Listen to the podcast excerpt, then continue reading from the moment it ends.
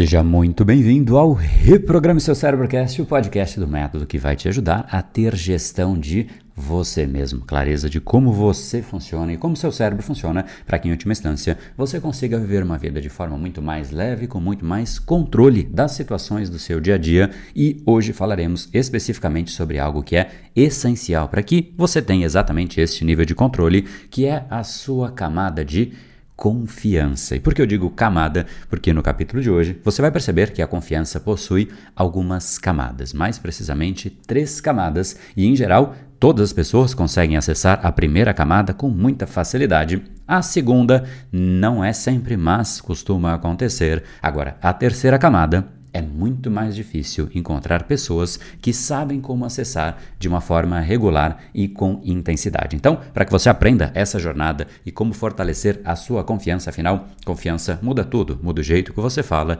gesticula, anda, se posiciona, o jeito que você pensa. Efetivamente, então, aprenda e incorpore o que vai ser discutido no capítulo de hoje, porque você vai ver benefícios nas principais áreas da sua vida.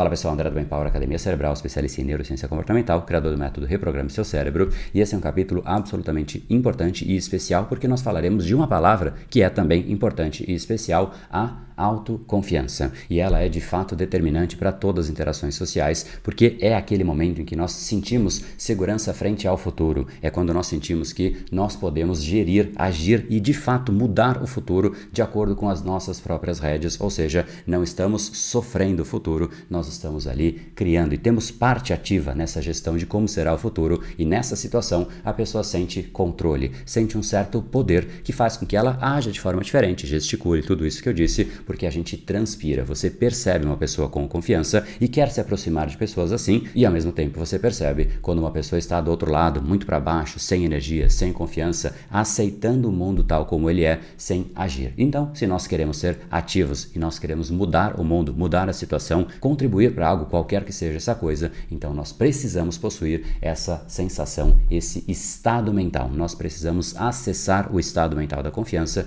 porque nessa situação nós de fato sentimos sentimos ali um certo poder, uma energia adicional que nos faz agir de uma forma muito mais leve, com controle e segurança. Então vamos agora para as três camadas da confiança. A primeira delas é chamada de confiança condicional, ou seja, dependendo de como está a situação, você sente ali como se fosse um espasmo de confiança e você sente uma energia adicional, você se sente no controle da situação. Talvez porque alguém te desafiou e naquele desafio você realmente quer se provar, você vai para cima e você ganha uma energia adicional e faz coisas que normalmente talvez você não fizesse. Talvez alguém te disse que você não é tão bom assim para fazer algo e você falou: "Ah é? E quebra só, eu vou fazer isso para provar essa pessoa". Talvez você sentiu raiva e você disse: "Eu vou fazer isso só de raiva". E nessa situação você ganha uma energia que não é normal e de fato você consegue agir de uma forma muito mais intensa, muito mais enérgica. O lado ruim disso é que você depende destes estímulos externos, de alguém que te desafia, de alguém que te diz algo que talvez você não goste ou de alguém que te diz algo estimulativo, que você realmente sente uma energia, sente uma motivação adicional e você simplesmente se joga para fazer aquilo. É uma situação em que, de novo, você não tem gestão de você realmente acessar esse estado quando ele é importante para você,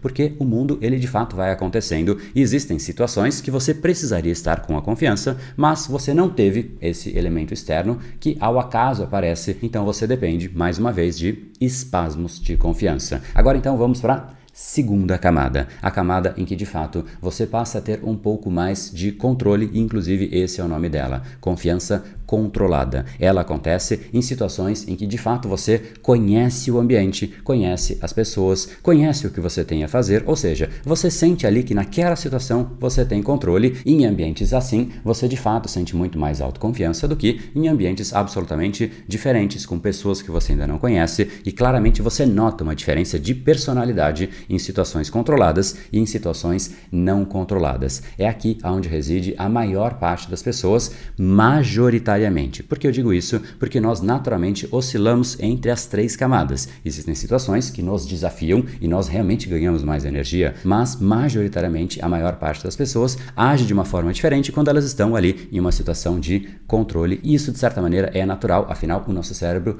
busca conhecer aquilo que está acontecendo, conhecer o ambiente. E quando nós percebemos que existem muitas coisas desconhecidas, isso, de certa maneira, representa risco. Isso nos coloca em uma situação diferente. Mas deixa isso para a gente aprofundar no nosso próximo episódio. Agora vamos para a terceira camada, uma camada em que de fato pouquíssimas pessoas conseguem acessar, uma camada que precisa e demanda treino, demanda você conhecer o seu cérebro, demanda você entender exatamente o que acontece nas mais diversas situações. E em situações assim, você demanda menos conhecimento, menos entender você mesmo, menos entender o seu cérebro, afinal, naturalmente você sente confiança naquela situação. Mas em outras situações também, quando talvez alguém te ofenda, quando alguém te desafia, quando alguém te provoca, quando você percebe que aquilo que você estava fazendo deu completamente errado, quando você percebe que o seu conhecimento não é suficiente para você atingir um objetivo. Raras pessoas de fato conseguem manter essa sensação de segurança, de controle, quando parece que ela está ali por perder o controle. É essa a hora mais importante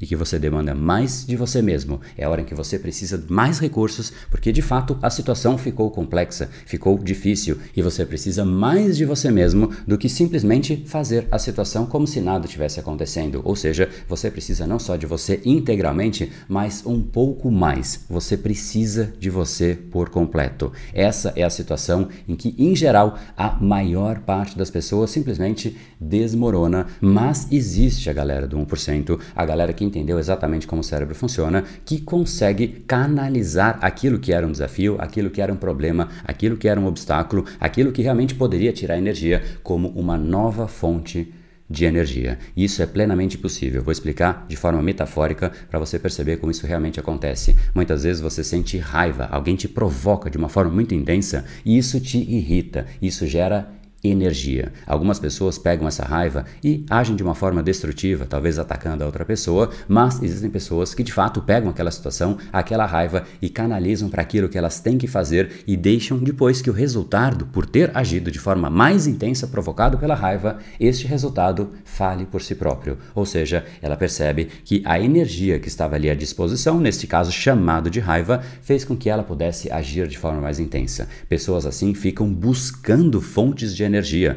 Grandes atletas, grandes esportistas, eles fazem exatamente isso. Michael Jordan, inclusive, falava a respeito disso, que quando ele não estava muito bem, ele provocava o adversário para que o adversário o provocasse de volta e ele pegava essa energia e ele realmente fazia o jogo acontecer. Então, ele provoca situações que ele não está no controle para que essa energia fique à disposição dele. Isso é algo absolutamente inconsciente. Você gerir a energia que está ali à sua disposição para que você consiga ganhar energia seja em uma situação positiva, porque naturalmente isso acontece, você se sente motivado, você vai para cima, você tem mais energia. Agora, quando você tem algo negativo e você aprender a usar este algo negativo positivamente, é algo que de fato demanda treino, entender o seu cérebro, como eu disse. E, portanto, como acessamos a primeira camada?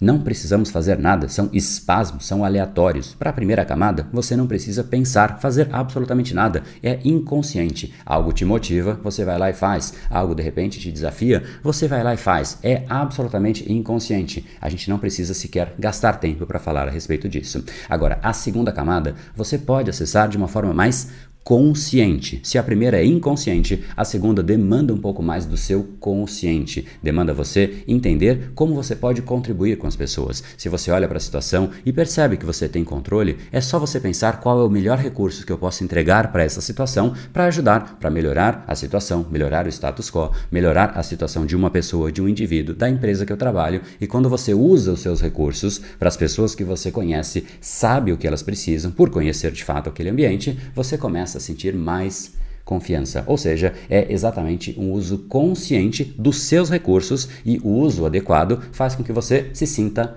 útil. E essa sensação de utilidade te faz também ter essa mesma sensação que eu disse no início de, poxa, eu controlo o que vem a acontecer, eu controlo o futuro, e é esse senso de segurança que te faz acessar esta segunda camada de forma consciente.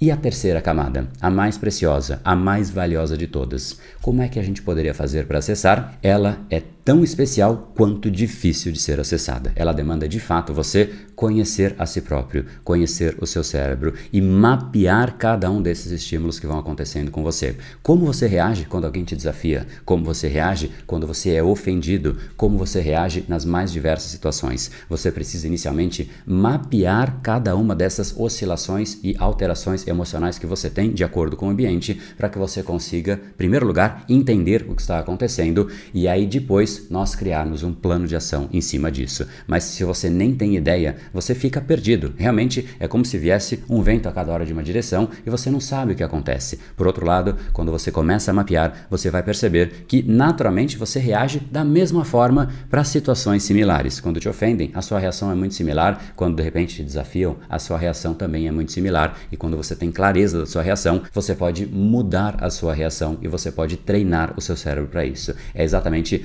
sobre como você treina o seu cérebro que eu quero te mostrar em mais detalhes em uma aula especificamente desenhada para isso, para você entender como você acessa esse estado mental tão precioso, tão valioso que é a autoconfiança. Se isso é importante para você, entre aqui em brainpower.com.br barra confiança. É uma aula que eu vou trazer de forma absolutamente aberta como funciona o seu cérebro e qual é o ciclo da confiança para que você consiga ir fomentando. Quanto mais você sente autoconfiança, mais você faz, mais você vê resultado, e isso mais te fortalece para que você haja de novo de forma mais intensa, buscando mais resultados, entrando num ciclo absolutamente positivo. Então, entra aí nesse link e eu te encontro no nosso próximo episódio. E sabe qual é o nosso próximo episódio? Ele tem a absoluta relação com isso. Cinco maneiras para você treinar a sua autoconfiança no seu dia a dia. Te espero aqui no Brain No Game. Quinta-feira, 19 horas. Até mais.